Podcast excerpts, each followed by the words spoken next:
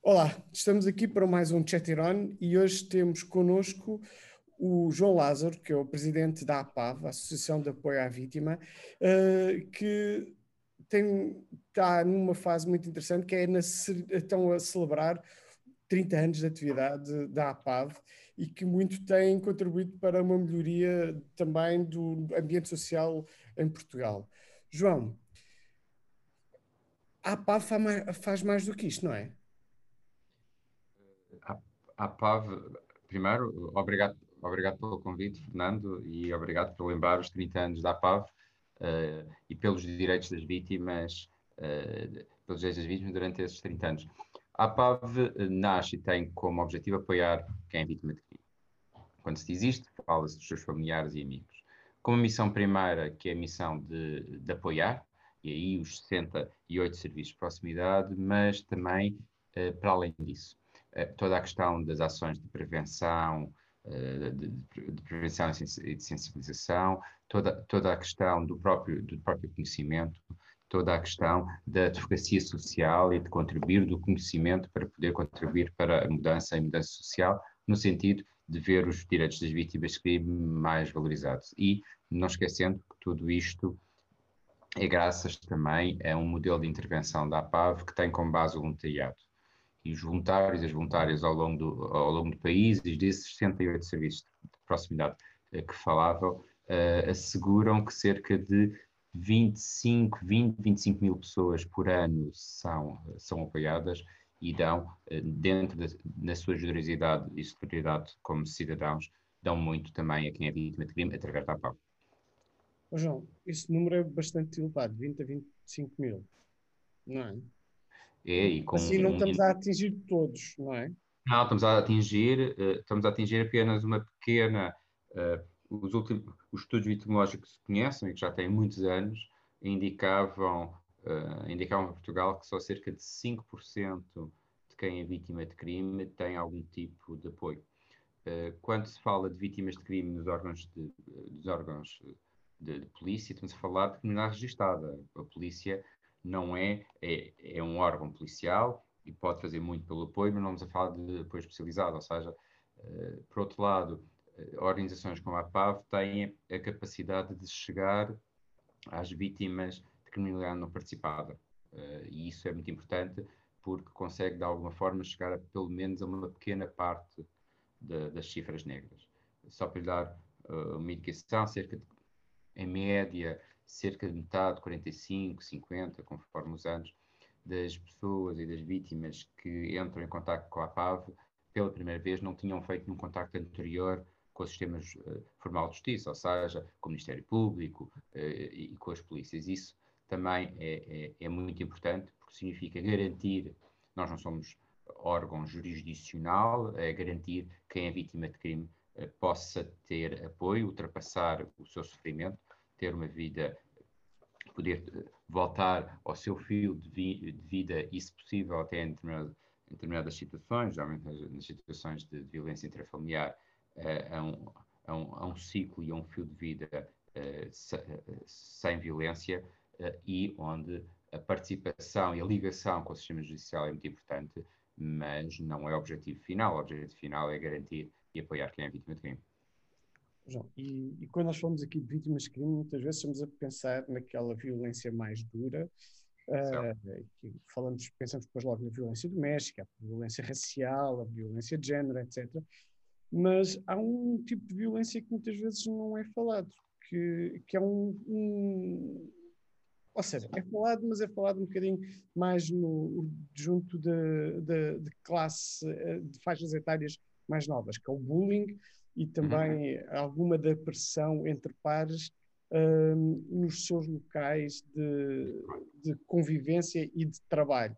E era Exato. por isso que gostava de dizer que é violência no local de trabalho com várias uh, possíveis repercussões e há várias formas de, de, suceder, correto? Exato. Primeiro estamos a falar, e, ainda bem que, que o diz, porque se a PAV apoia e apoia cerca de 100 vítimas de cerca de 100 crimes diferentes, desde a ciber, desde o roubo de identidade online, à violência doméstica, pelo qual somos conhecidos, a crimes de corrupção, a crimes de burlas e toda uma série, abusos sexuais, uh, homicídios, uh, vítimas de, de, de, de, terrorismo. Se esse espectro é muito vasto, porque assim é vasta a nossa missão, também apoiamos vítimas de, e muitas vezes dizemos isso, vítimas de crime e de violência. Muita desta violência não é criminalizada. Dou um exemplo. Muita da violência que é exercida contra as pessoas idosas está ali está ali na corda bamba, está ali na zona cinzenta, é violência, mas não é criminalizado, não deixa de ter apoio, não ser violência. O mesmo se passa em, uh, no que se fala de violência uh, e de desviamento no assédio de trabalho, chamado, chamado mobbing.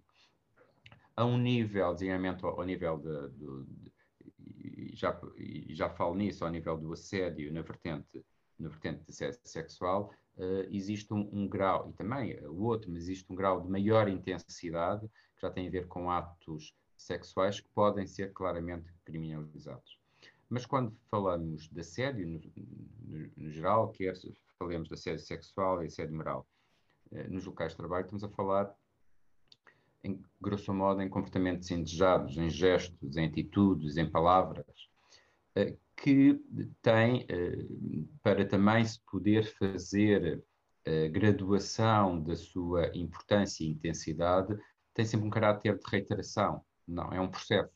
Uhum. Não, regra geral, não se fica por uma situação, eh, uma situação singular. E tem claramente como objetivo ofender a integridade afetar a integridade quer física, quer, psicológica do trabalhador, do colaborador, uh, ou então mesmo criar um ambiente de hostilidade, de humilhação, de estabilização do ambiente de trabalho e que, regra geral, muitas vezes uh, tem como objetivo a desvinculação até do próprio colaborador ou de um grupo de colaboradores do seu, do, do seu posto de trabalho. E tem várias vertentes, e podemos falar nisso, designadamente a, a chamada uh, o assédio sexual e o assédio, e o assédio moral. Sim, o assédio sexual é aquele que é o mais, mais simples de se compreender e que é o mais fácil, que até é inaceitável dentro do, do dia a dia, não é? É inaceitável. Então, desculpe, desculpe, Fernando. Mas quando falamos do, do moral, as linhas parecem às vezes demasiado tenues. Ou então as vistas ficam demasiado grossas em algumas situações não é?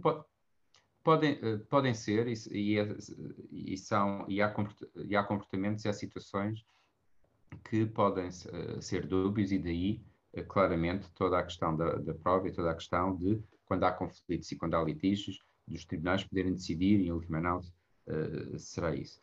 Mas permita-me voltar primeiro ao sexual.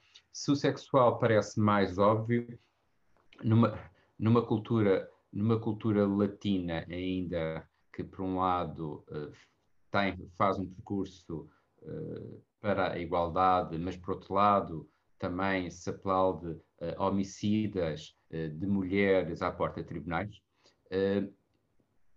tem nuances que também poderão variar até de subcultura ou organizacional para organizacional. Ou seja, o que uh, pode ser, uh, sem dúvida nenhuma, um comportamento de assédio sexual, uh, a questão do contacto físico indesejado, pode haver depois outras situações que podem ser mais dúvidas, não serão em termos, poderem ser considerados na mais, na, na mais objetiva, de, nas das visões como assédio sexual, mas a sua própria valorização pelo, pelos intervenientes e, normalmente, pela cultura empresarial e organizacional uhum. que, é chamado, que é chamados uh, piropos, que é chamado de vez em quando os convites de algum teor uh, mais atrevido, se não mesmo dizendo sexual. Por isso, a questão que levantava, e é correta, uh, no assédio existem várias nuances e, algumas, e algumas delas claramente,